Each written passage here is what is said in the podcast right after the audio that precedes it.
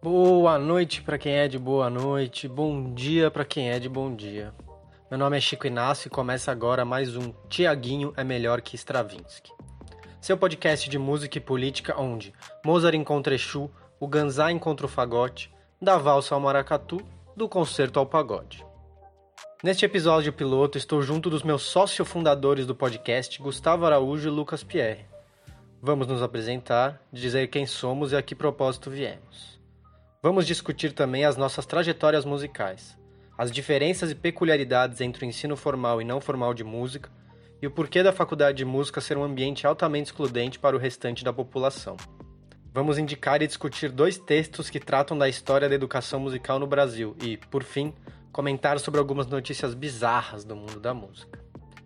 A gente pede primeiro a compreensão de vocês. É a primeira vez que gravamos e editamos um podcast. Nossos áudios ainda não estão com a melhor captação do mundo, mas estamos trabalhando para melhor atender. Então, um beijo para todo mundo e bora pro episódio.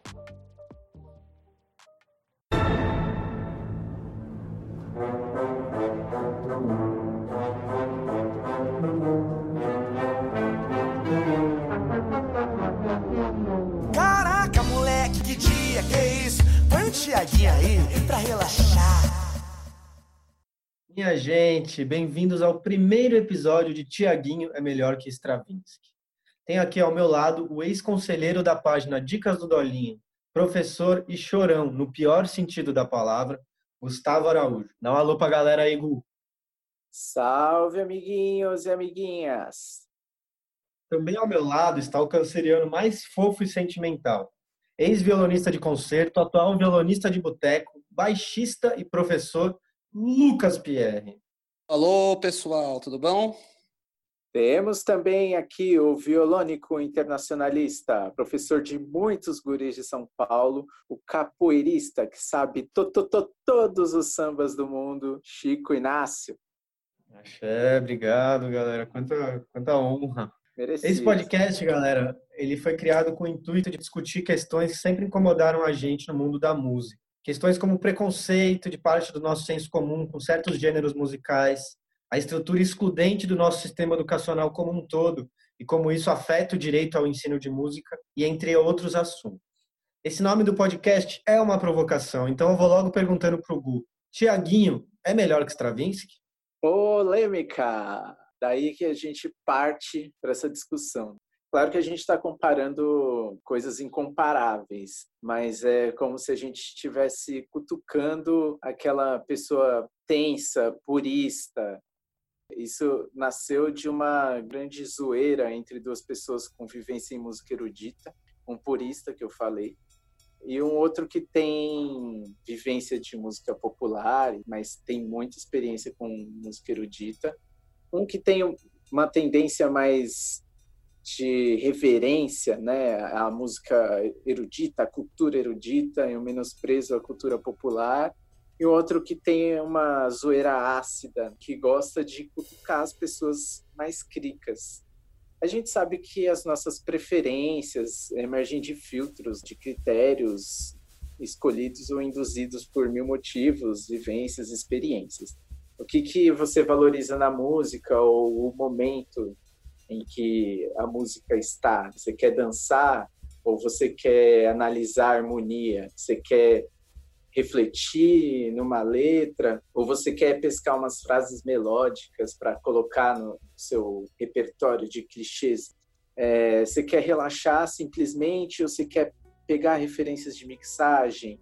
É, você quer ouvir a história em uma canção, uma crônica? Enquanto faz faxina, um som instrumental enquanto você estuda. Então, o Tiaguinho é melhor que o Stravinsky em vários sentidos, em muitos sentidos e para muita gente. O Stravinsky pode ser que seja melhor que o Tiaguinho em outros momentos, embora eu não conheça direito. Fica essa pergunta aí, né? Tiaguinho é melhor que o Stravinsky? Bom, para começar, aqui no Brasil, quem é Stravinsky, né? No nosso cotidiano, na cultura desenvolvida aqui, ele não é muito relevante, se você for ver. O cara é um russo, nascido ainda no século XIX. Eu sei que a produção dele está no século XX, né? Mas faz tempo. Para você conhecer o que o cara fazia, para se situar no que ele fazia, no mínimo aqui, no país que estamos, ou você estuda música orquestral, ou você curte muito isso, ou você estuda balé, algo bem específico, vindo tudo de uma cultura europeia. Já no Brasil, todo mundo conhece o Tiaguinho, ele trabalha com uma estética super produzida, mas uma estética mais inteligível na nossa realidade. Pô, o cara ganhou fama, bicho. Sacou? Sabe, a galera conhece mesmo. É, eu sei que o Brasil é grande pra caramba, né? A, a música do Sul é diferente da música do Norte tem o pagode do Tiaguinho, tem o pagode de 30 anos atrás com o Reinaldo, com fundo de quintal, tem o pagode baiano, que é outra brisa, né? Só pelo nome a gente tem várias variáveis e referências culturais distintas. Mas, assim, se você for ver o que faz mais sentido pra gente, apesar de termos dimensões continentais, várias vertentes culturais, Tiaguinho ele está muito mais próximo do, da nossa realidade. A gente percebe que mesmo com tudo isso, o Tiaguinho se comunica mais com a gente do que a Sagração da Primavera, por exemplo. Se a música é comunicação nesse aspecto, o Tiaguinho é melhor no nosso contexto. É, mas para mim mesmo assim é impossível se comparar. É tudo questão de contexto. A gente está comparando diferentes realidades, diferentes épocas, diferentes estéticas, com origens culturais diferentes. Para mim não tem uma, uma resposta. Aqui no Brasil, pensando a música como um produto de venda, com certeza o Tiaguinho é melhor, né? Para quem, é o que eu falei, para quem estuda balé, balé russo, com certeza o Stravinsky é melhor. Né? Para quem se preocupa, né, tá, tá estudando é, desenvolvimento harmônico, desenvolvimento melódico, modulação, timbres diferentes, vai preferir um Stravinsky. Ou seja, é tudo muito relativo, na minha opinião. Mas parece que quem escolheu o nome do programa acha o Tiaguinho melhor, né? Eu acho que é uma. É isso, ela é uma falsa questão que ao mesmo tempo ela revela muitas coisas. Porque quando você provoca a pessoa e ela se sente provocada, você já percebe muita coisa, né? E não tem problema também se sentir provocado. Né? Mas ela é uma questão que ela mais ilumina pela reação da pessoa do que pela própria resolução da questão, né? Total. Então vamos para a parte da apresentação. Não sei como vocês estão escutando a gente, como vocês vieram parar aqui, se vocês conhecem a gente. Então a gente vai um pouco se apresentar, falar um pouco das nossas trajetórias e tentar começar aqui o nosso debate.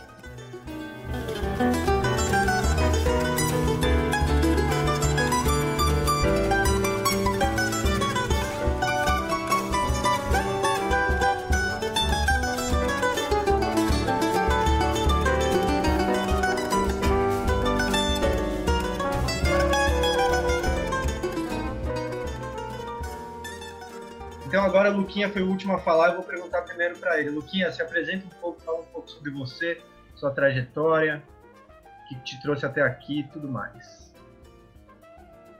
Beleza. É, bom, eu sou músico é, e professor, né? Eu tenho uma... A minha formação musical é pela Unesp, né? Eu fiz licenciatura em música aqui no campus da Barra Funda, em São Paulo. Mas eu já já estudei história, sou formado em história pela PUC também, apesar de eu não me considerar um historiador, né? É, mas eu já caminhei por esses, esses campos de conhecimento aí. Atualmente eu trabalho mesmo como professor de música de várias áreas, de musicalização infantil até é, aulas individuais de instrumento, teoria musical e coisas assim, né? Que geralmente o professor de música acaba meio que tendo que saber bastante, bastante áreas de conhecimento aí, né, da aula de teoria e tudo mais. Eu estudei desde criança, né, eu, eu enfim, eu fiz uma prova para nem sabia direito o que, era aquilo, mas eu fiz uma prova para de música e acabei entrando na ULM, né? Eu tinha, sei lá, nove anos. E eu fiquei um tempo lá, estudei bastante lá, fiz, eh, acabei fazendo violão erudito e, e me formei quando já era EMESP, né? eu fiquei muito tempo nesse, nesse meio erudito na minha vida, sabe? E uma coisa que, que eu penso agora falando, eu era meio que. É, a importância, pelo menos no, na parte do, instrumentista, né, que a gente dá para interpretação, para para é, a técnica, né, na hora de tocar, a gente acaba deixando de lado muitas é, questões fundamentais assim da música, como se pensar a música mesmo, né? Até questões sociais de você estar com seus amigos e fazer um som despretensiosamente. Eu fiquei perdi a, a conta a quantidade de vezes que eu fiquei tocando violão sozinho no meu quarto e ninguém ouviu. Eu nem toquei para ninguém também, ficava meio assim. Mas enfim, eu fiquei nesse meio durante muito tempo da minha vida e e ao longo quando a gente vai crescendo, né, a gente vai conhecendo pessoas e tal, eu acabei é, entrando em, mais em contato com a música, né, popular, é, tanto na hora de, sei lá, de brincar mesmo com, com a molecada, ou na hora de dar aula mesmo, né? Na hora de dar aula para criança, pelo menos, né, dificilmente eu vou passar um bar, sei lá.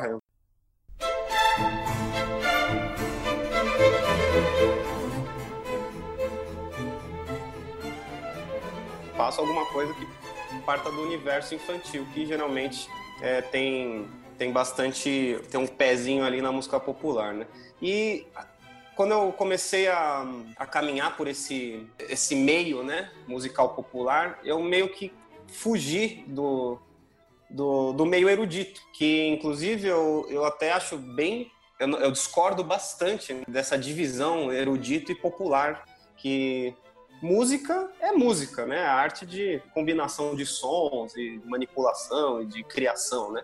É, e essa divisão é uma, ela veio para hierarquizar, né? Basicamente, o que, que é culturalmente, ou, ou, melhor, o que tem uma qualidade cultural maior ou não, né?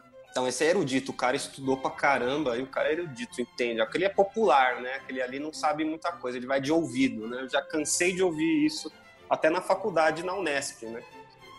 Mas vou citar um negócio aqui que um professor, olha só, de violão. Boa, Luquinha, aqui tem informação.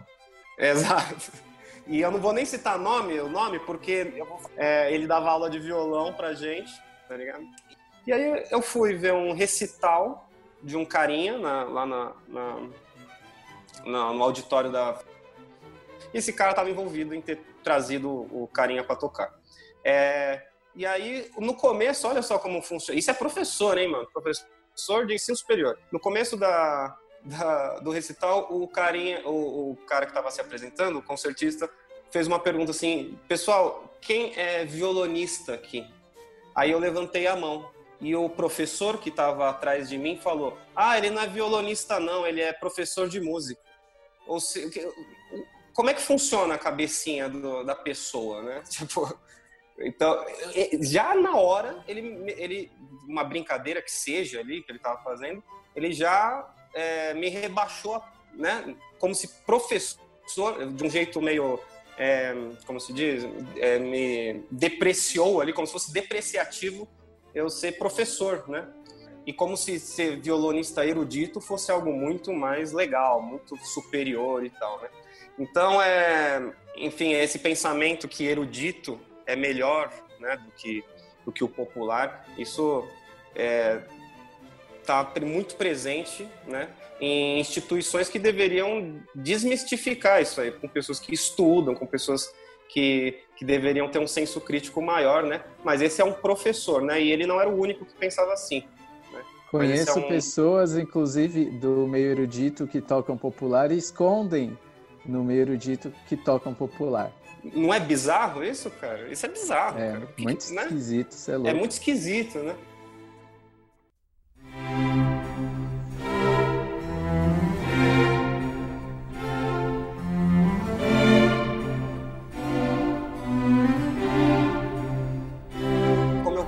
Agora há pouco, principalmente quando eu comecei a lecionar né, música, eu comecei a, a ir atrás de outros outras fontes, né, que não seja aquilo, que não era aquilo que eu tinha estudado desde criança, né.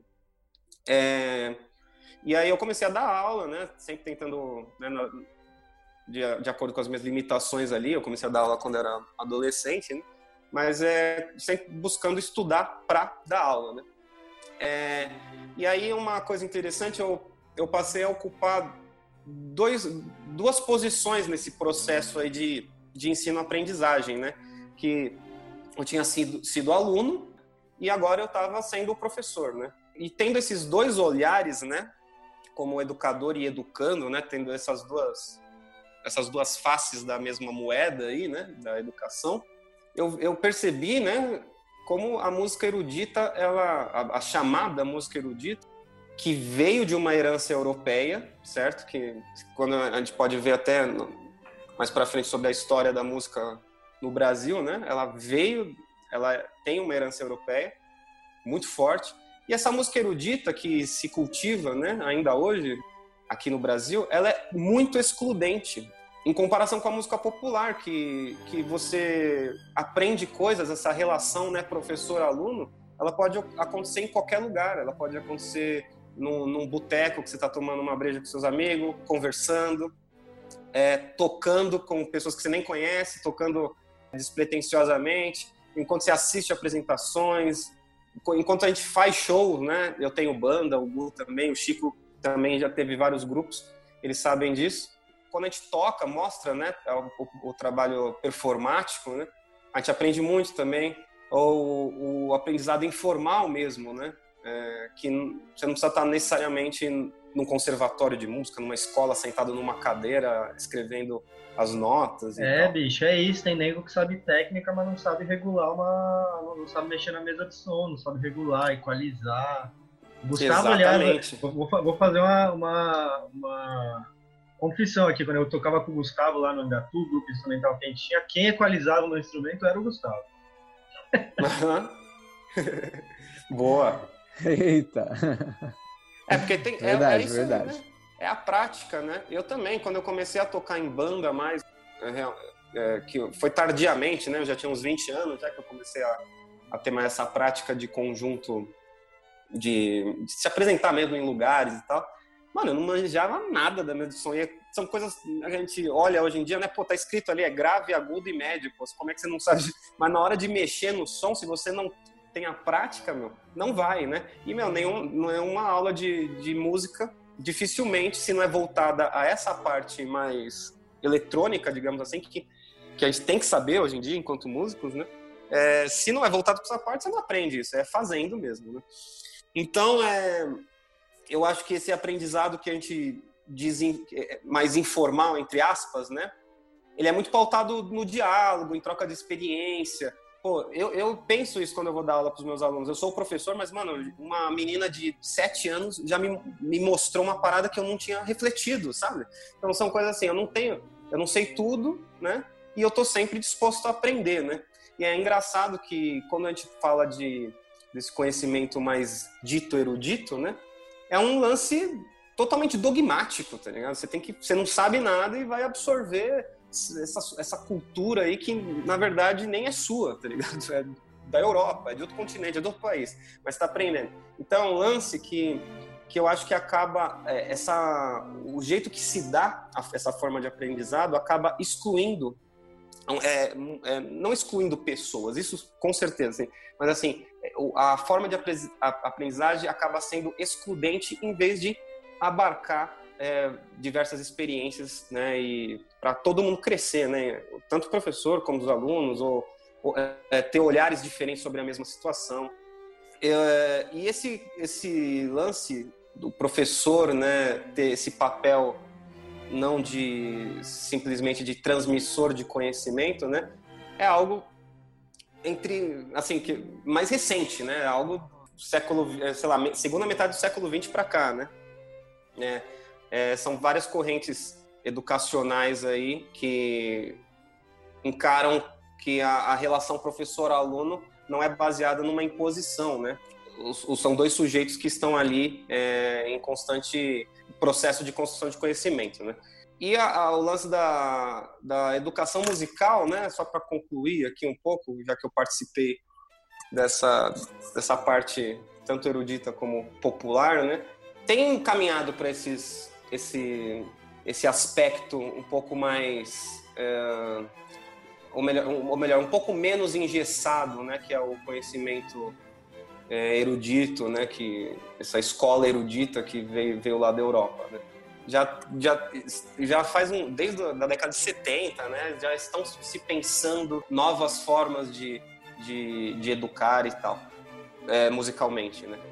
Porém, eu tenho uma outra ressalva, né? Eu estudei, né? O Francisco estudou comigo também na, na Unesp, né?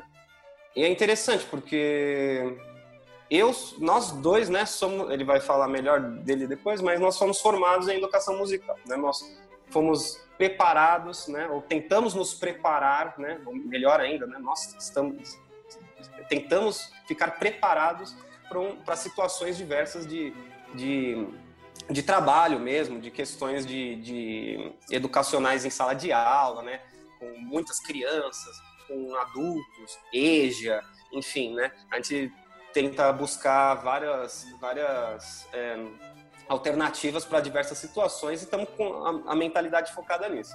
Porém, se a gente for ver, é, no curso da Unesp, que a gente estava em Educação Musical, também tem o curso né, de regência, tem o curso de, de composição, né? E acho interessante é que, que muita gente se forma nesses cursos, né? É, e essa galera ela busca um mercado de trabalho, né? É, que, que no Brasil não, não existe, assim, né? Não, não, não tem um, um campo de atuação que, pô, nossa, se formaram 10 regentes aqui, putz, esses caras vão reger pra caramba, você, né, vão viajar pra caramba. Não existe isso aqui, né? Não existe essa, essa cultura, né, de orquestra. E quando existe, ela também, como eu falei, é totalmente excludente. Né? Você só vê a USESP, né, aqui em São Paulo essa galera que se forma em composição, em regência, em bacharel, né, para ser instrumentista, eles não vão ter trabalho, né? O que, que eles vão fazer? Eles vão dar aula de música. E, com certeza, eles podem estudar e ser ótimos professores, desconstruir tudo que eles estudaram a vida inteira, porque eles, essa, esse pessoal de composição, regência e bacharel, eles saem dessa escola erudita, né? Eles saem dessa escola europeia, né? Com pensamento é, né, com essa questão é, que eles estudaram, eles são culturalmente é, não superiores, pode, não sei se existe, se eles pensam assim, na verdade, mas eles são culturalmente é, ricos, né, em, em, cultura, né, digamos assim, e e aí eles, ou seja, eles perpetuam esse conhecimento cultural erudito, né, excludente, eles perpetuam. E e é, é, é esse pessoal, cara, que vai dar aula, mano com a gente, né? Esse pessoal que vai dar aula com a gente. É um pessoal que, que ainda, provavelmente até ele entrar numa sala de aula e ver que o buraco é muito mais embaixo, ele não abriu a cabeça dele.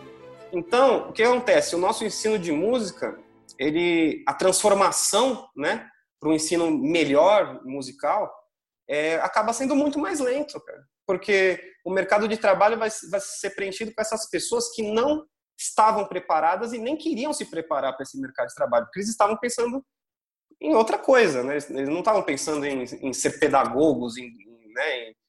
em exercer, exercer, a profissão de professor, assim, é, como, como um método de, de ensinar uma pessoa a ouvir, de ampliar, né? A, a, a, o repertório, né? De, enfim, de começar a pensar diferente, né? Basicamente isso. Se não tivesse o amor, se não tivesse essa dor,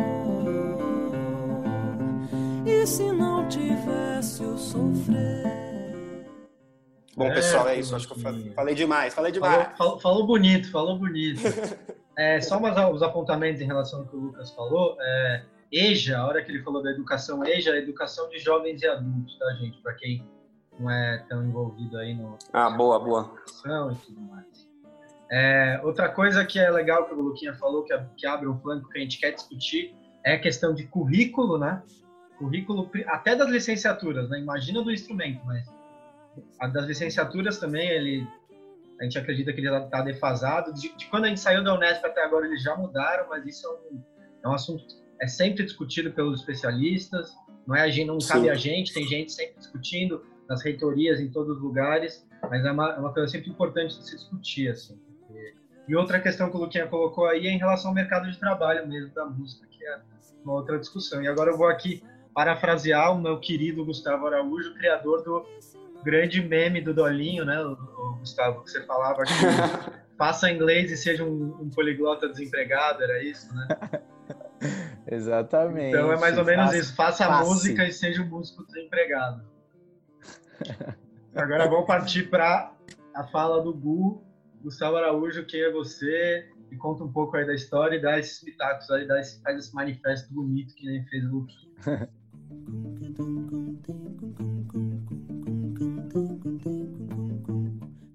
Dá para pegar até o gancho desse lance do, do mercado de trabalho, é, que eu acho que foi em 2013 que rolou aquela lei de lei nacional lá de é, obriga, obrigatoriedade de música nas escolas, né? Depois a gente pode ah, confirmar. A, a, LDB, Lei de Diretrizes é, e Bases. LDB. E aí saiu isso em 2013 eu lembro que até é, algumas, algumas universidades, faculdades particulares mesmo lançaram alguns cursos assim rápidos, né, de dois anos e tal. É, enfim, em tese abririam muitos muito, muitas vagas, né? Acabou não acontecendo, mas deu uma ampliada, né? E, e aí é isso, tem muita gente formada e formada em música, é, mas sem esse essa pegada, esse clima educacional assumindo vagas e existem pessoas que têm uma pegada pedagógica até intuitiva e tal, e, e que acabaram assumindo, né, algumas vagas dessas. É, o meu caso é mais ou menos esse, e eu posso começar pelo começo. é, então, aprendi, eu, eu, tive o primeiro contato com música na igreja, né? Na igreja católica. Eu comecei a tocar violão, é, fazer aula numa turma de 15 pessoas, e, e aí 15, 20, era bastante gente. E aí foi passando e alguns foram ficando, até que ficaram, sei lá, cinco pessoas e tal. E a gente acabou criando um vínculo bem legal com, com o professor, né? É, esse professor é, é um cara, é, na época, ele tocava na noite, ele tocava num, num bar lá no Itaim que chamava Bar da Gra, é, um bar GLS. Na época falava-se GLS ainda, para vocês terem noção de quanto tempo que, que, que faz. Itaim, que faz. o, o Itaim é São Paulo, né? Mas é Itaim Paulista Itaim Isso. São bairros bem diferentes. No, é, bem diferentes. Não, é no Itaim Bibi. Ui, que chique. É, então, da Gra. E aí ele, ele tocava lá, ele chegava, a aula era sábado de manhã, ele chegava virado, e dava aula pra gente, assim, com um, um baita carinho, assim, com a gente, com quem tava afim e tal. A gente pagava 10, 15 reais por mês. Enfim, esse foi o primeiro contato que eu tive com a música. Isso durou um ano e aí eu comecei a tocar na missa. Aí eu fui tocando na missa, acho que eu toquei uns dois anos na missa, assim, de, é, uma, às vezes até duas vezes por semana. E aí depois eu voltei a fazer aula particular com esse cara, né? E um cara filho de de uma de uma cantora violonista de bar assim, de boteco. E mas muito dedicado, ele tirava as músicas de ouvido, ele escrevia cifras, sabe? Ele era muito dedicado tanto à música que ele que ele tocava no, nos bares na noite, quanto no, nas músicas que ele passava pra gente, né? Violão, ensinava escala, intervalo, enfim, ele me passou coisas muito legais, assim, para serem é, absorvidas de, de primeira, né? Tô, a gente está falando, eu tinha 13 anos, 13, 14 anos, né?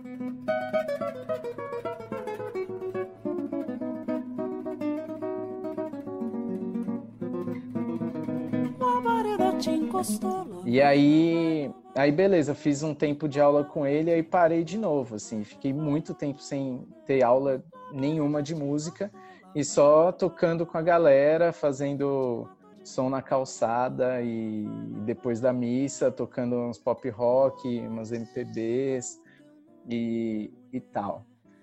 É, e, e, na igreja eu acompanhava muita gente, né? Então eram homens, mulheres que cantavam e com timbres diferentes, tessituras diferentes.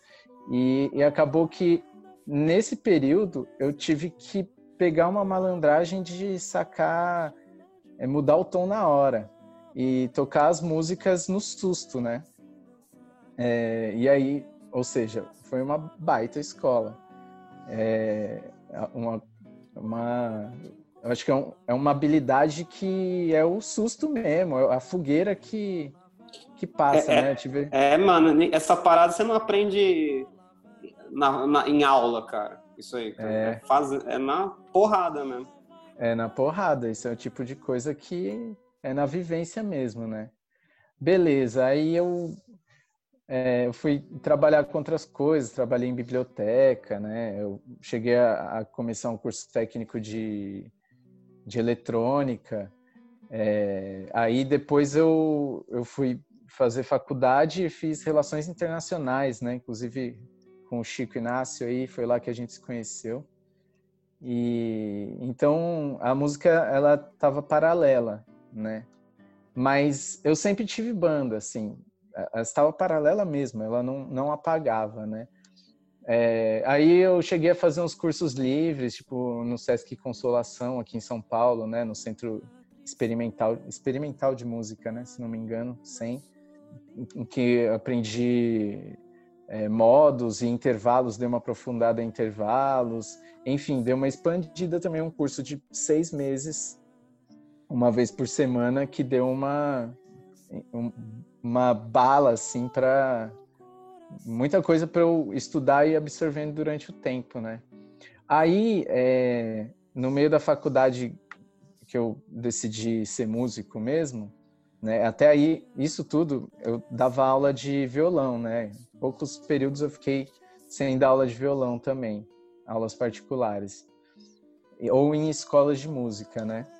É, e aí, beleza, eu concluí a, a, graduação, não estava trabalhando naquela área, estava dando aula em escola de música, aula particular de violão, de cavaquinho, entrei na EMESP, que foi a base mais organizada que eu tive, assim, como instrumentista. Fiquei lá, fiz um curso preparatório, né, para entrar na formação, e não é um curso formal, né? É um curso livre, então... EMESP, Escola de Música do Estado de São Paulo, né? Exatamente, EMESP Tom Jobim, é, escola aqui do, do estado, do governo do estado, né? Aí, essa, até aí, foi a base mais organizada que eu tive, musicalmente, né? Beleza, aí eu, eu optei, eu não sei se eu posso dizer que eu optei, assim, mas eu não me interessei em fazer uma faculdade de música, é, porque eu achava que eu precisava da rua mesmo, eu precisava da, de experiências é, de fogueira, né? Eu acho que eu acostumei com a fogueira, eu acho que ela sempre ajuda, né? E, e aí eu vivi alguns anos assim, né? Tocando forró também. Toquei um tempo no, no do Forró, uma banda, a gente circulou, enfim, banda me sustentava, foi uma época que eu parei de dar aula. Aí eu saí e nisso eu, eu comecei a pensar numa, numa, num diploma, assim, em música, né? Eu, eu pensei que isso, que era a hora disso acontecer. É, aí eu fui fazer a a especialização em canção popular, né? Na Faculdade de Santa Marcelina, aqui em São Paulo também. E, e aí eu fiz esse curso, que é uma especialização em canção popular, então aborda muitos temas dentro da, da canção popular, nada de pedagogia ou de instrumento. É, foi muito legal, foi muito divertido e me habilitou, né? Estamos falando do ponto de vista jurídico, me habilitou a ser um professor de música em, em escolas regulares e, e, e em curso de graduação também, né?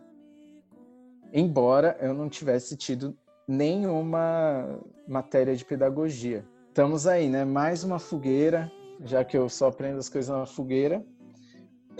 Teve uma oportunidade, tive uma oportunidade de, de dar aula num colégio lá em Cotia é, da aula de musicalização para ensino infantil e fundamental. Aí algumas pessoas me ajudaram muito, assim, trocando ideia. Inclusive, eu, eu conversei com o Chico. O Chico já estava na, o Chico e o Luquinha já estavam né, na licenciatura, enfim, já estavam até para se formar, provavelmente, não me lembro, isso foi 16, 2016. É, e aí o pessoal da escola é, me deu algumas coisas para ler e eu fui conversando com as pessoas até chegar na sala de aula e tomar aquele baque, aquele susto e começar a aprender na prática como funciona a musicalização infantil, né? Foi um processo difícil, eu acho que quando você vem da noite para dar aula assim, com sem um preparo formal, é um baque muito forte assim. É, mas eu acabei gostando, né? Eu insisti, acabei gostando e, e até hoje faço isso com muito prazer, assim, é uma, é uma parte da, da minha vida que eu valorizo muito. Aprendi como pessoa, aprendi como músico, inclusive, e, e principalmente como educador musical, né? E, e, essa noção de que é um eterno aprendizado, porque cada dia acontece uma coisa, cada dia a turma está de um jeito, cada turma é de um jeito, cada situação é única e, e enfim, os cursos, as brincadeiras, as músicas, a, o jeito de, de fazer os jogos musicais é, foram muito também na, na fogueira. Eu acho que essa é a, a escola da minha vida. Até, até agora foi sempre assim o amor só é bom se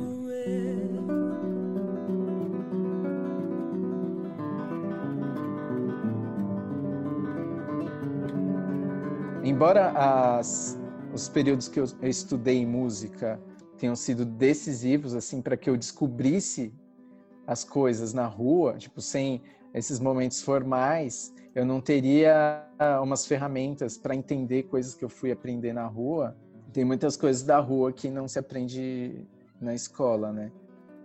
Muito bem. Total. Então, passada essa sessão de terapia aqui, posso me apresentar agora? Pode. pode. Quem é você, Francisco? Vai, Quem sou eu na fila do pão, né, Gustavo? É... Vamos lá. Então, é, a minha fala vai mais ou menos nesse sentido. Eu sou violonista, né? Ao contrário do que o, professor lá do, do Luquinha falou, eu sou o que eu quiser, sou violonista, licenciado em música pelo Nesp e também sou bacharel em relações internacionais pela PUC. Então eu conheci o Luquinha lá nos corredores da PUC, nunca se falou. Verdade. E depois que conhecer o Luquinha na Unesp, a gente logo se juntou, porque a gente era os mais velhos ali, né? Já era a segunda faculdade e tal, se encontrou lá. E recentemente, agora no, no final de de junho, eu terminei uma pós-graduação chamada Global Leaders Program, que é uma graduação à distância que eu fiz com outras pessoas do mundo inteiro. Programa muito interessante, tive contatos com educadores muito gabaritados, uma professora de Harvard chamada Doris Sommer, que é maravilhosa, uma pessoa humanista, uma pessoa muito brasilianista, é apaixonada pelo, pelo Augusto Boal, do Teatro do Oprimido, assim. A gente no Brasil, às vezes, a gente não tem noção, assim. Tem gente lá fora, nos Estados Unidos, na Europa, em todos os cantos do mundo, que às vezes sabem mais de Brasil do que a gente, leem mais Brasil do que a gente. Meu contato com a música ele começou quando eu tinha 10 anos. Assim, um amigo meu começou a fazer aula com um professor, e aí eu falei, ah, também quero, tal, não sei o quê.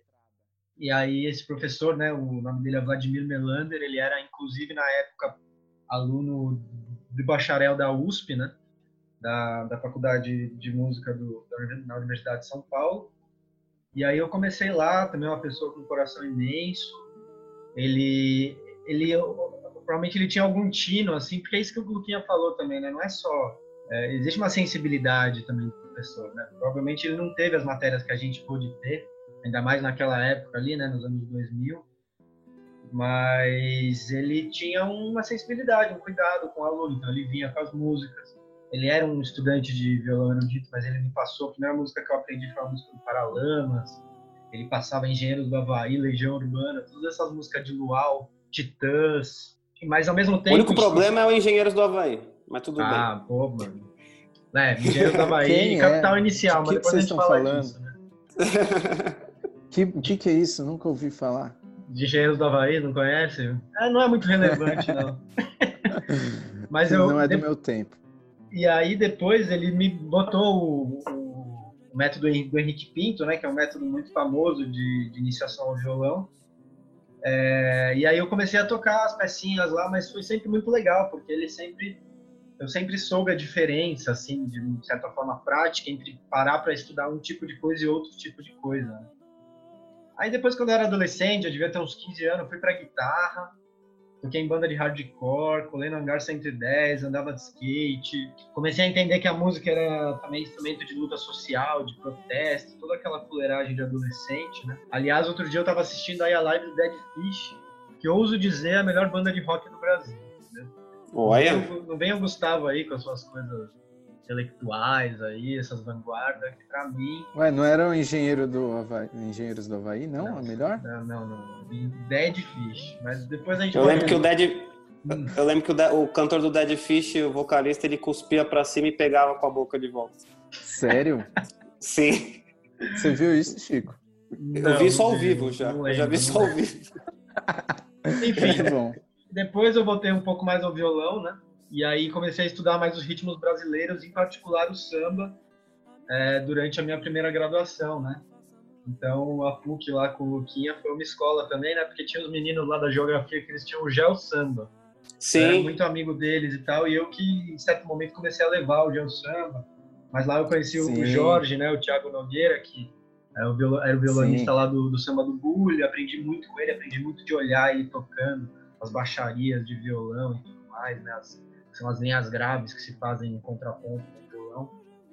Foi nessa época que eu conheci o Gu e depois eu também é, cheguei a trabalhar um pouco na área de relações internacionais, mas acabei indo para música. Mas tudo é só amor em mim, tudo é só amor para mim. Xangô a Godô, hoje é.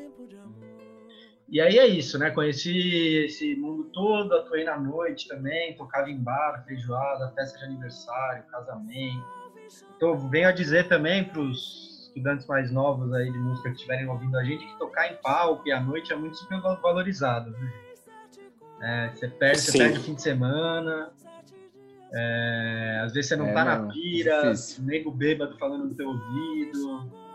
Toca é, Raul. Trabalhar no contraturno, né? É uma delícia, mas é, vamos vencer também um pouco essa, esse fetiche, né?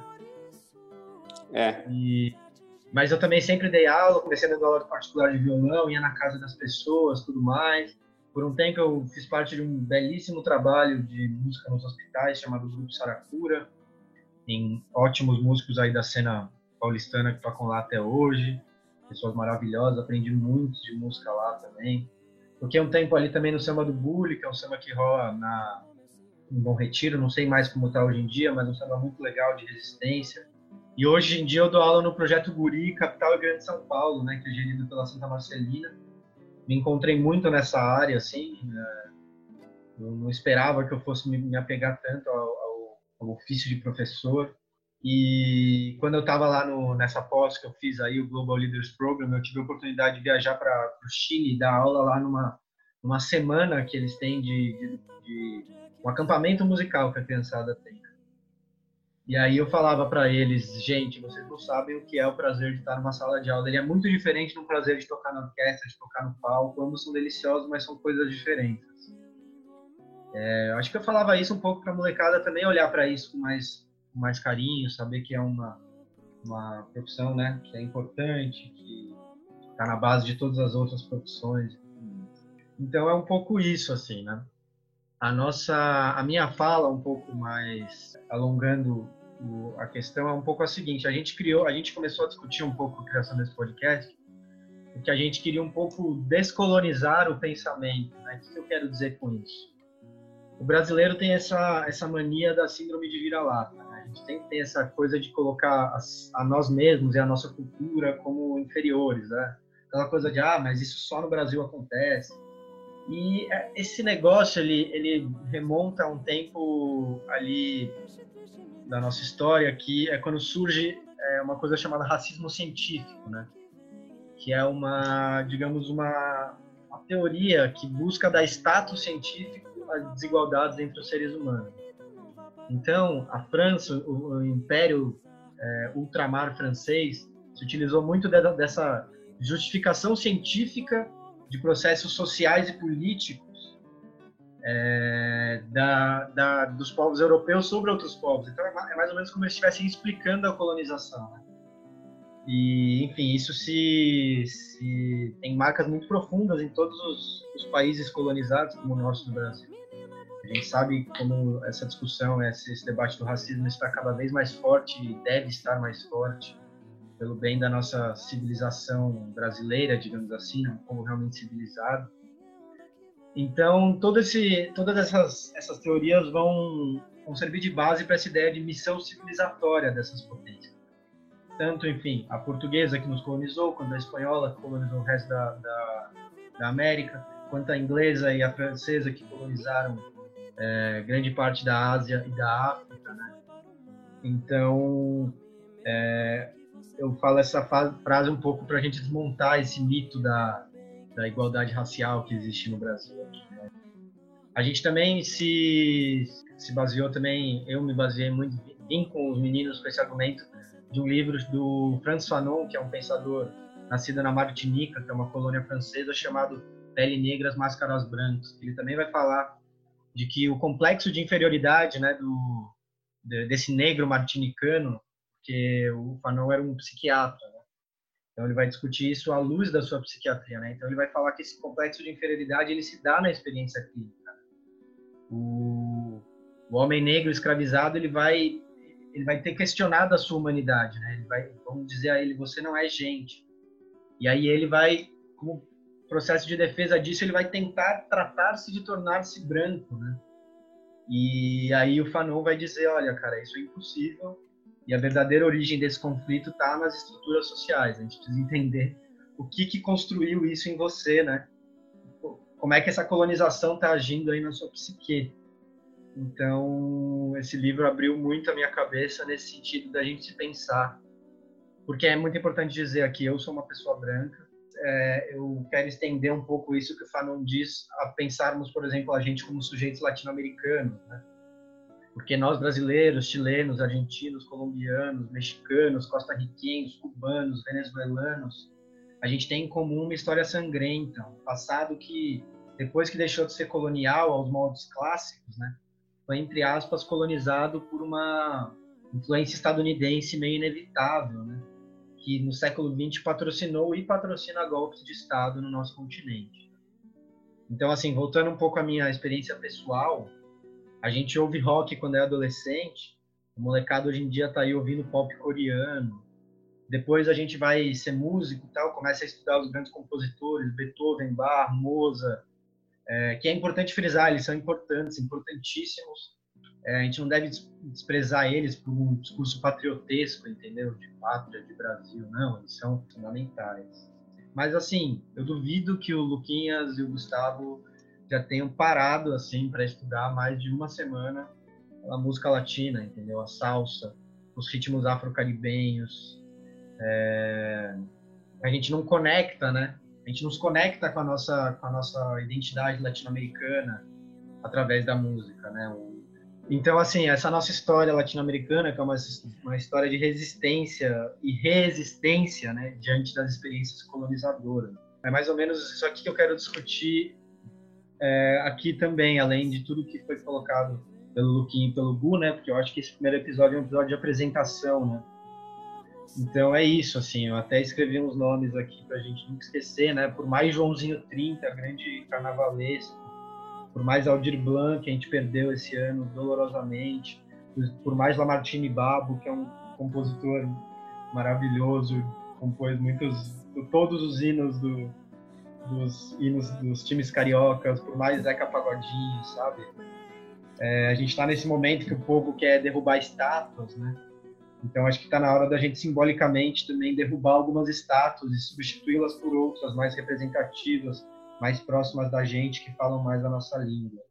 Lembrando, sabe, substituir, mas assim, saber que as outras também devem ser estudadas, devem ser olhadas, devem ser devem ser vistas, mesmo as mais atrozes, mesmo as, as que não representam muita gente. Então é isso, assim, é, a gente está para não para não falar também que eu só estou falando de homem, Chiquinha Gonzaga, Mercedes Sosa, né? Ederaldo Gentil, que é um cara que eu, eu estudo aí. Clementina. É, então, é. a última coisa que eu queria dizer aqui é assim, como diz o nosso Assis Valente, né? Imortalizado na voz também do nosso saudoso Moraes Moreira, chegou a hora dessa gente bronzeada mostrar seu valor. A gente está aqui para isso. Eu fui a penha e pedi a patroeira para me ajudar. Criminoso do fim tem pintura praia. Eu quero ver. Eu quero ver o Rio Sai tocar pandeiro para o mundo sambar. O Rio Sai está querendo conhecer a tá, só, só uma observação que você falou, né? Sobre, ah, tá uma, sobre a América Latina, né? É, o Brasil tem uma dupla questão, né? Uma, a gente, é, além de, de ter esse pensamento de colonizado mesmo, né? Ainda hoje, é, a gente também não tem um pensa, a gente não pensa que nós fazemos parte da América Latina. Né? Nós somos brasileiros e tem a América Latina. Tem muita gente tem essa, apesar de a gente estar inserido nesse contexto latino-americano, somos vizinhos de todos os países que falam espanhol. A gente tem uma barreira cultural muito grande, né? Não todos. Se aproxima mais. Oi? Ah, não, não, não todos, eu sei. Mas tem vários países vizinhos que são são, são é, falam espanhol. A gente tem uma barreira cultural muito grande. A gente se relaciona mais com os gringos do que com os nossos vizinhos de fronteira. Nós se relaciona mais com a Europa do que então é. Com exceção do Luquinha que tem uma mulher colombiana. Né? É, sim, exato. Eu escuto muito Vaienato e Cúmbia. então, é, é, Quem fez a gente pensar isso, né? É, como se construiu essa ideia, né? De, tipo, do brasileiro esquecer que é latino-americano. Mas é o lance, são é projetos políticos, né, cara?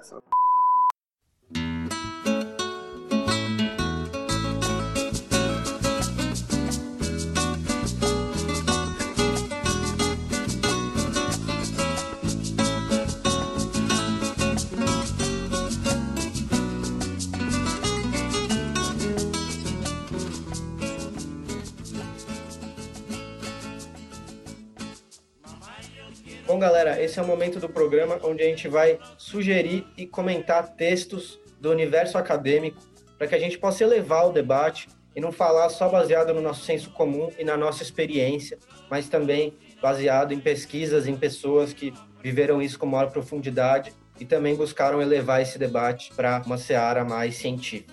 Então a gente vai falar sobre dois textos hoje. O primeiro chama A Educação Musical no Brasil, da professora Alda de Jesus Oliveira, é uma professora que ela é pianista e ela é doutora em educação musical pela Universidade do Texas, em Austin, Estados Unidos. Formada em licenciatura pela Universidade Federal da Bahia, atualmente ela é professora aposentada dessa mesma universidade presidente do Centro de Produção, Documentação e Estudos de Música Sonari. Esse texto aqui, ele vai falar da história da educação musical no Brasil de uma forma concisa. A educação musical no Brasil, ela basicamente vai ter cinco momentos diferentes. A gente tem no nosso período colonial um momento em que a educação ela serve a propósitos políticos e religiosos para a catequização das populações originárias aqui dos indígenas. Os atores principais dela eram os padres da Igreja Católica, os padres jesuítas. No segundo momento, quando Dom João VI aporta aqui ao Brasil, a partir de 1808 e depois no período imperial inteiro até a República, a gente vai ter a música e a educação musical com uma função de ornamentação para a vida das classes altas. Então era um momento onde, por exemplo, as mulheres da classe alta, uma certa regra de etiqueta de saber tocar o piano, uma educação então muito pouco inclusiva, muito na mão de quem tinha o poder econômico, de quem tinha o poder financeiro para poder contratar um bom professor, muitas vezes professores europeus, para ensinar para essas classes altas a música, para servir para essa função. Numa terceira fase, a gente tem a educação cívica, uma ênfase nacionalista na época do Getúlio Vargas, do Estado Novo, que vai ressoar até 1960. A gente pode dizer que a partir do canto orfeônico, que era uma metodologia trazida da França, teve um momento de democratização da educação musical. Mas existe também uma certa crítica nesse sentido, que eu pessoalmente considero que talvez tenha sido mais do que uma democratização, uma massificação da educação musical. Num quarto momento, a gente vai ter a música mais com uma função estética, separada do social. Então havia essa ilusão de que você pudesse separar a função estética da música das suas funções sociais e políticas. Então a gente tem uma forte tendência para o ensino da criação, da improvisação e do desenvolvimento da sensibilidade auditiva. E a música também se torna um elemento curricular essencial para o desenvolvimento do indivíduo como um todo. Então as pessoas já começam a compreender que saber música, saber arte também é uma questão de cidadania. Esse momento é um momento também de muito otimismo com a música contemporânea, com a música moderna da época. Então é um momento de muita experimentação. A gente vai também chegar perto ali dos anos 70, com a Tropicália, com o Tom Zé, Gilberto Gil se formando, a bossa nova e tudo mais. Então é um momento muito rico da nossa música. E depois a gente vai ter a Lei de Diretrizes e Bases de 92, que vai determinar a obrigatoriedade do ensino das artes no Brasil, depois da nossa Constituição de 88, passada a ditadura militar. O problema dela é que ela demanda obrigatoriedade, mas ela não tem muito direcionamento, então isso criou muita confusão para as escolas na época e ficou uma coisa muito solta. Então é mais ou menos esse o nosso primeiro texto. Luquinha vai comentar um pouquinho, vai falar um pouquinho dele aí, falar de uma forma mais tranquila, pontuar um pouco o que eu falei. Vai lá, Luquinha.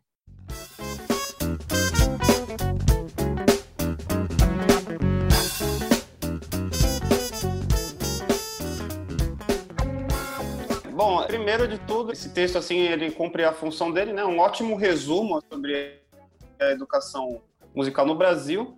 E apesar de ele não analisar diversas variáveis, como nós vamos ver no segundo texto, que o Brasil é um país enorme, de proporções continentais, então é bem complicado estabelecer uma única história, né, que dê conta disso tudo. Mas assim, enquanto resumo, a gente vê de onde saiu essa nossa educação musical. A origem desse ensino é a aculturação do indígena, ou seja, um projeto político super agressivo, né? Veio a família real, que aumenta esse processo de secularização do ensino. O Francisco mesmo diz, no texto ele fala, né, era moda ter piano em casa nessa época. Mas quem é que tinha um piano no século XIX? Quem é que ia assistir a ópera do Carlos Gomes? Quem é que ia estudar no Conservatório do Rio de Janeiro? Então, através desse texto, a gente pode perceber que o processo educacional no Brasil ele foi fundamentado em bases colonizatórias. Isso é interessante porque paralelo a todo esse processo de desenvolvimento dessa educação musical, tem o desenvolvimento de outra cultura musical em paralelo a esse processo colonizador, que é super rico e é plural, que ainda hoje a gente vê dificuldade de utilizar em, em sala de aula. Eu gostei de uma parte aqui do texto que, que eu vou até citar. Fala-se da beleza do nosso folclore e da nossa modernidade pujança, mas na hora e na vez de aplicação curricular, volta-se ao do ré mi a pesquisa de som e ao cai-cai balão. Ou seja, nós estamos com esse estigma né, cultural aí, que é essa educação eurocêntrica. Por conta disso, os professores ainda hoje né, sentem essa dificuldade de, de utilizar a própria cultura brasileira. Apesar de, assim, é, é até recente, né, novas formas de educação musical na história da música, mas ainda hoje a gente tem essas questões. Sim, sim. Só, só fazer um último, uma última análise eu acho que esse texto mostra um pouco um processo que a gente pode chamar aqui de uma democratização capenga. Acho Sim. que como tudo no Brasil, mais ou menos, que é democratizado, na verdade.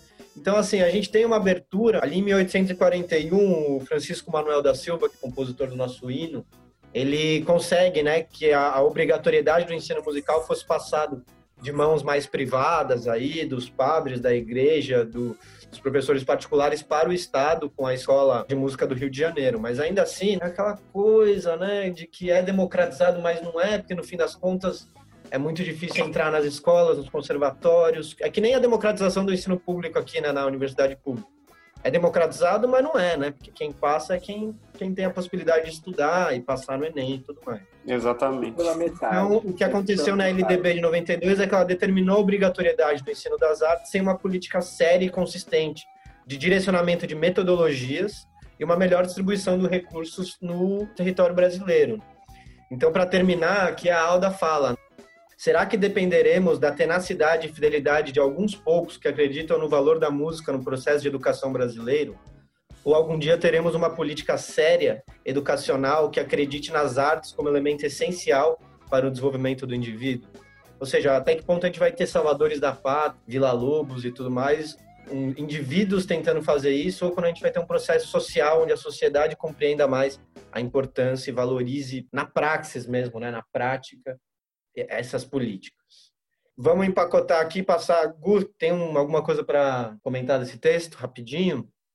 Ah, só para falar que as coisas são feitas para falar que fez, entendeu? Para falar que rolou uma tentativa de de ampliação da educação musical, assim como tantas outras coisas que são feitas pela metade.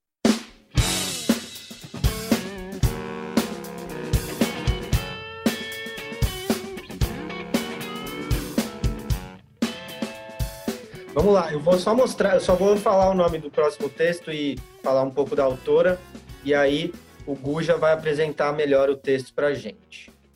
O texto chama Sobre as várias histórias da educação musical no Brasil. Texto de autoria da professora Jussamara Souza. Ela é doutora em educação musical pela Universidade de Bremen, na Alemanha, e professora titular do Instituto de Artes da Universidade Federal do Rio Grande do Sul. Então, também é uma professora que está aí há muito tempo nesse debate. Gu, pode tacar fogo, como diria Zeca Pagodinho. É, esse texto é de 2014, né? E ele vem como uma sugestão de pesquisas, é, considerando a, a, pluralidade de culturas e de estruturas desse país gigante que é o Brasil, ela ela dá uma ampliada na visão das educações musicais. É, o Luquinha até comentou, né, sobre a visão eurocêntrica. O Chico estava falando da centralização, elitização e restrições né, da educação musical no Brasil. E a gente já tinha comentado nas nossas apresentações que há outros espaços em que a educação musical acontece. Então, assim, como o brasileiro é tão musical, se a educação musical é tão restrita, né, ao longo da história, ou quando democratizada, democratizada pela metade. Então a gente chega à conclusão de que outros fatores influenciam a musicalidade, tanto quanto as escolas. Essa diversificação de espaços né, na formação musical tem algumas vertentes que ela aponta e que ela sugere que pessoas pesquisem sobre a história das instituições, a história dos movimentos pedagógicos musicais, a história dos cursos superiores, do ensino musical escolar, do ensino musical instrumental, a história da educação musical nos espaços informais, né, que era o que a gente estava falando, de dos vizinhos, da família, dos shows, das coisas que a gente vê por aí.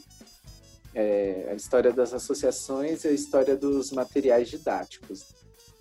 Então, essa ampliação ela sugere que outros fatores que não apenas políticas públicas de educação musical formam os músicos ou as pessoas e as habilidades, fundamentos musicais.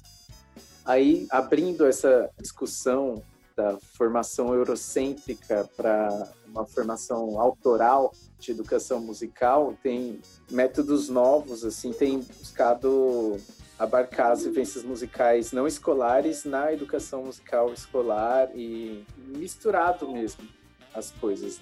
Coisas boas interessantes pedagogicamente que são é, que vêm de espaços informais, colocando em, no ambiente escolar, né?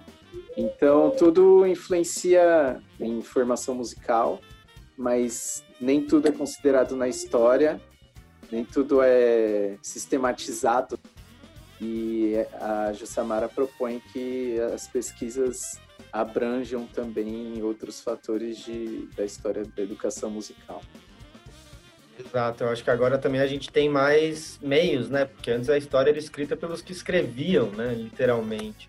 Exatamente. Tinha, como é que você como é que você registra a história, como é que você pesquisa. Você tem que ir ali atrás das partituras, ir atrás dos, dos escritos de jornal e tudo mais. Hoje em dia a gente tem muita fonte é, para procurar. A história morria com, Sim, com as pessoas, né?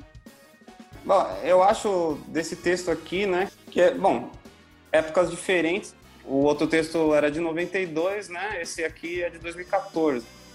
Realmente é o que a autora fala, né? A intenção é um ensaio, né? Ela não veio aqui para definir nada. Não é um não é uma, um texto científico a ponto de você ter uma hipótese, você tem uma conclusão e tal. Aqui ela propõe reflexões a respeito do que é considerado é, a história da, da, da educação musical no Brasil. Ela vai muito mais a fundo do que o primeiro texto.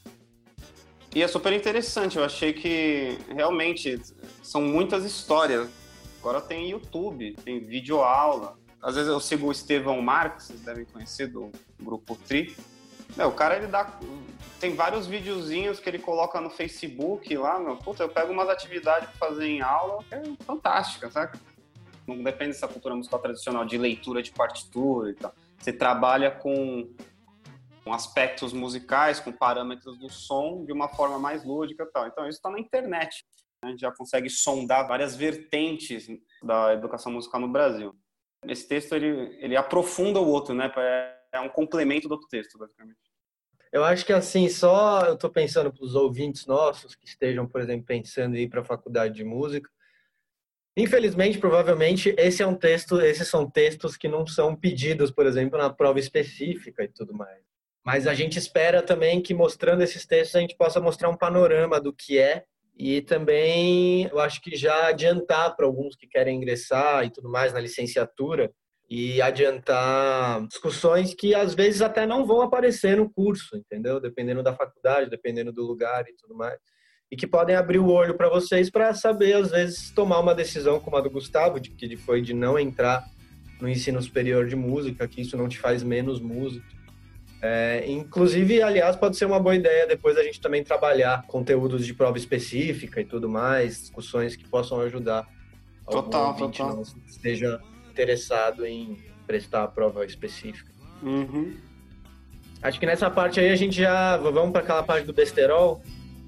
Sim. Vamos. Acho que já bizarras. Vamos. Então fechou. Bora lá. É o momento. Posto 9, fim de tarde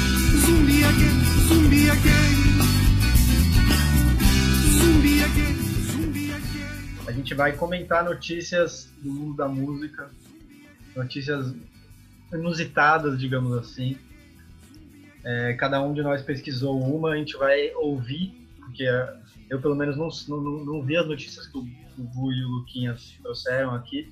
A gente vai discutir um pouco e também trazer um pouco mais esse lado da sociedade, um pouco aqui não ficar tanto nessa discussão da, da, da música, da educação musical, e tentar um pouco trazer um pouco esse lado da sociedade também no debate. Posso começar? Pode. Então, a minha maravilhosa aqui é uma banda que, assim, o Gu deve gostar muito. Se ele não gosta de Engenheiros do Havaí, chamada J Quest. Eu não acredito que você pegou essa. Eu pensei em pegar essa. A notícia Mas vou é, falar de outra. J de outra. canta para 250 carros no Allianz Parque. é mesmo? Mas o que aconteceu? Estamos na Covid, né? A arena do, do Palmeiras, né, o Allianz Parque, ele é um lugar que não, não se sustenta só com futebol, ele precisa ter os eventos. Então, os caras fizeram essa coisa de fazer um show drive-in. É, olha isso, você vê como que é um evento inclusivo, né? O ingresso para ver cada banda custava entre 450 e 550 por carro. E aí você poderia acomodar até quatro pessoas no carro. Em vez das palmas, né, que não poderia ser ouvido, eles acenderam e apagaram os faróis e fizeram um buzinaço em vez de bater palma. Podia fazer um buzinaço no show inteiro. Gente. E aí, e, aí vamos lá, né? Vamos pensar. A gente tem aqui, você paga 450, 550 reais para ver um show por trás do vidro do seu carro. Que o som não deve estar lá essas coisas, né? Porque eu acho que não pode abrir o vidro, né? Porque afinal, Covid, vamos evitar. Então, assim, cara, não, não é questão assim, não é melhor colocar o DVD do J Quest, ouvir. É uma questão que me surge, assim. Bom, uma, você tem razão, é meio estranho, né? Assim, desculpa quem gosta de J Quest, mas eu acho mais estranho é ir num show do J Quest.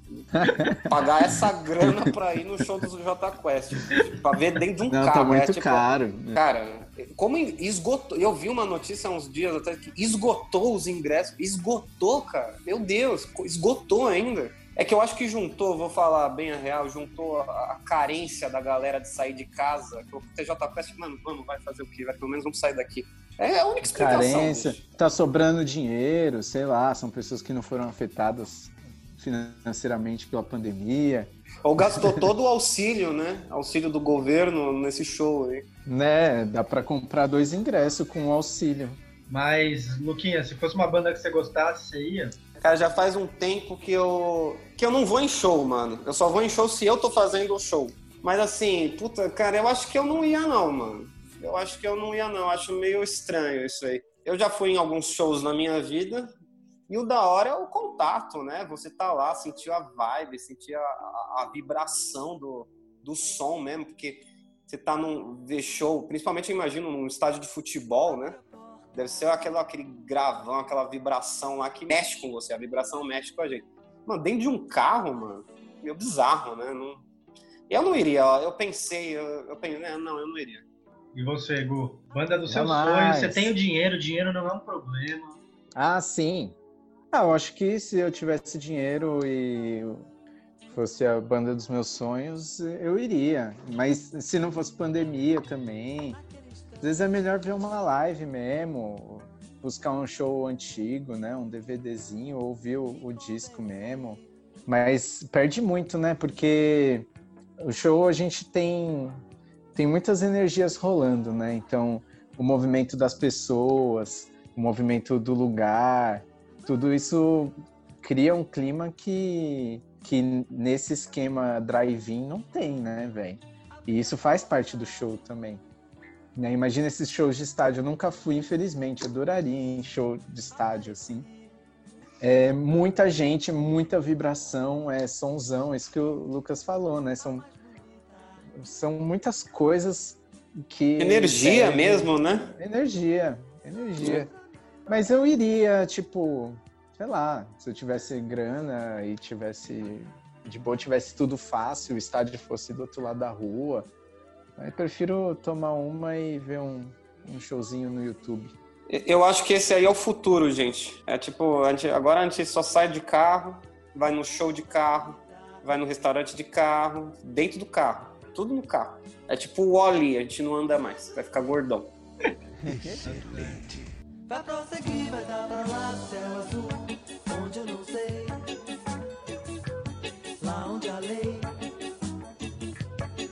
Luquinha, quer mandar a sua?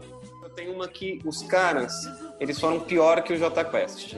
Caramba. É, Pior que o J Quest. né? Exato, olha só. Shows de country nos Estados Unidos reúnem milhares de pessoas em meio à pandemia do Covid. É, os cantores country J.C. Rice e Chris Jensen estão enfrentando bastante críticas após terem feito shows nos Estados Unidos, em meio à pandemia mundial do coronavírus, sem respeitar as medidas de prevenção contra a doença. A apresentação de Rice, que aconteceu no último sábado, 27, em Tennessee, reuniu milhares de pessoas na plateia, sem máscara e também sem cumprir os distanciamentos sinalizado no local, que tem uma capacidade para um público de 10 mil pagantes e foi reduzido apenas para 4 mil. 4 mil pessoas juntas ali. É, e tem vídeo, gente, tem vídeo. Realmente tem bastante gente curtindo aqui. O que, que vocês acham disso? Tem informação já de, de quantas pessoas se contaminaram? Não, porque foi dia 27 de junho, acho que ainda falta alguns dias. Então a gente espera Isso. até dia 8. Vocês viram que teve o, o- Acho que foi o Djokovic, aquele jogador de tênis, fez um evento lá, ignorando a pandemia e aí saiu lesionado de Covid. Sério? Sim. Nossa, não vi Sim. esse não. Bom, bem feito, né, mano? Cara, mas essa é isso. Essa, essa, essa notícia é, é a prova, é, é, o que pode quebrar o nosso complexo de vira-lata. A gente não é os únicos doidão que acha que é malandro. Tá Exatamente. Mal. Na verdade, o J Quest foi muito mais responsável que os gringos, mano. É, assim, vai no carro, mano, e leva álcool gel. Exatamente. E o motorista não beba. Exato, por favor. Sim, não, eles fizeram. A gente tá meio que pegando no pé do J Quest, assim, mas se tem um jeito de fazer alguma coisa hoje é o jeito que eles fizeram. Não, claro, claro. Vai tu? Vamos lá, preparem-se, sentem-se se vocês estão em pé.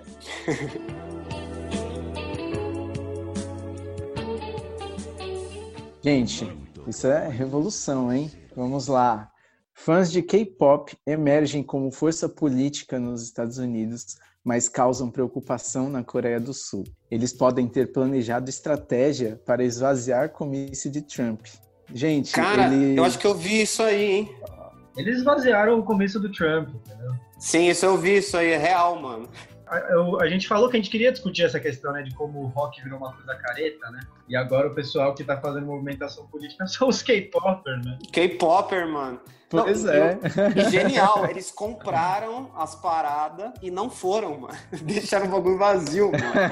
Mano, não, demais, cara, demais isso. Alguns, alguns fãs de música K-pop com conhecimento de tecnologia surgiram como atores cada vez mais ativos na política norte-americana mas no local de nascimento do gênero, os fãs sul-coreanos têm receio de que seus artistas favoritos sejam atraídos para disputas partidárias no exterior. Fãs de artistas do pop sul-coreano, incluindo o BTS, que é o maior, né?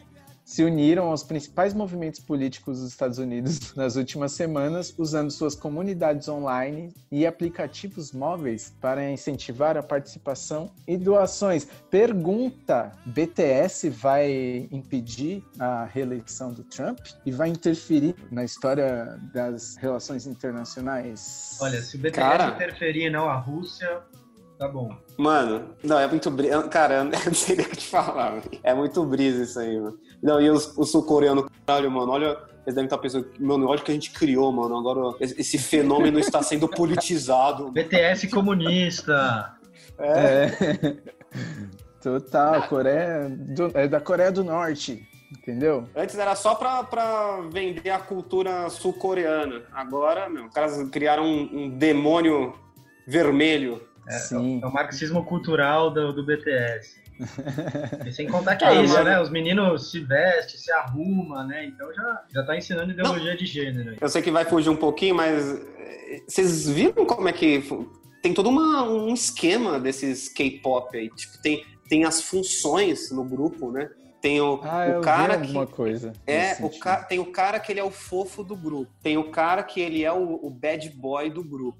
Tem o cara que ele é o sei lá o que do grupo. E aí tem concursos nacionais, assim, para escolher, sei lá, o fofo do grupo. Aí, mano, o cara participa dessa seleção. Mano, tem um monte de provas super tretas, assim, tipo, de dança, de afinação, de trabalho em equipe, de sei lá o quê, tá ligado? É, um, é, é. muito louco esse, esse, esse movimento K-pop aí. Eles roubaram essa ideia aí da nova loira do Chan, mano. Pode crer, olha só, a gente à frente. Pegaram do Faustão frente. lá é. e tal. Fizeram Mas, toda é, uma rolava... pesquisa. É que agora tem essa possibilidade de todas as etapas né, de um processo de seleção serem um reality. Tipo, você vai criar um, um grupo que vai dar muita grana, que vai vender muito, e ainda se aproveita o processo de seleção das pessoas para criar esse grupo num reality show que vai dar muita grana e muita audiência e ainda vai dar publicidade para o grupo antes mesmo do grupo nascer tá completo. É, os Sim. caras são muito ligeiros. Muito. Mas agora eles estão, os, os K-popers, os grupos estão ganhando autonomia, gente. Autonomia política. Estão invadindo o, o, o, planeta. É isso aí. Ah, eu tô com os K-popers, mano, na moral. Eu também, mano. Tô com os K-popers e não. não... É, eu não sei quais são todos os valores dos K-popers, mas nessa aí eu tô com os K-popers. Nem contra o Trump não é muito difícil, né? É, é, então. é. Mas... Bom, galera, então a gente está nos finalmente do nosso programa. Agora é aquele momento que a gente solta um som para a galera ouvir. Gu, o que a gente vai escutar hoje? Opa, a gente vai ouvir a versão da banda Mamparra para uma música do Belchior chamada Na Hora do Almoço. Vamos nessa, Luquinha? Vamos, vamos, da hora, boa. Banda Mamparra que é, que é tua, né? Aí é fácil, Sim. né? É... Tá certo, galera. Então, yeah. Então tchau, tchau. Falou. Nice. No centro da sala, diante da mesa, no fundo do prato, comida e tristeza. A gente se olha, se toca, se cala e se desentende no instante em que fala.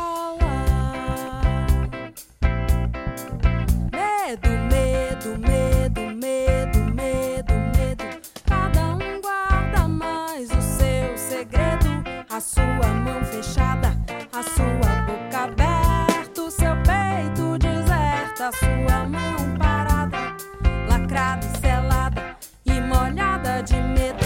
Vai na cabeceira, é hora do almoço. Minha mãe me chama, é hora do almoço. Minha irmã mais nova, negra cavileira, minha avó reclama,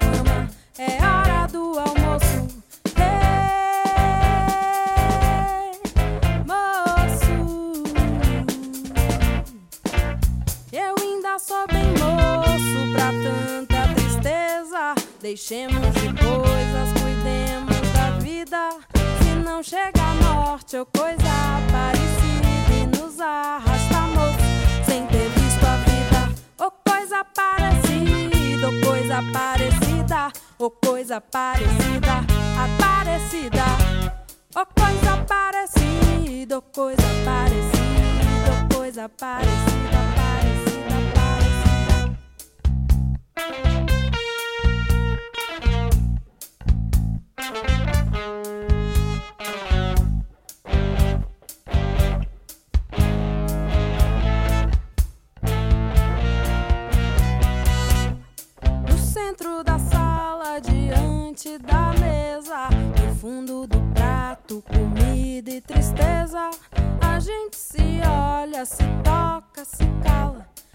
Se desentende no instante em que fala.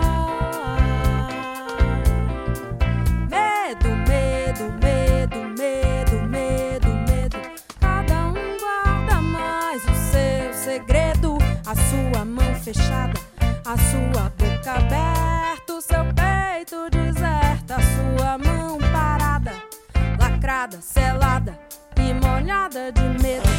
Ai na cabeceira, é hora do almoço, minha mãe me chama, é hora.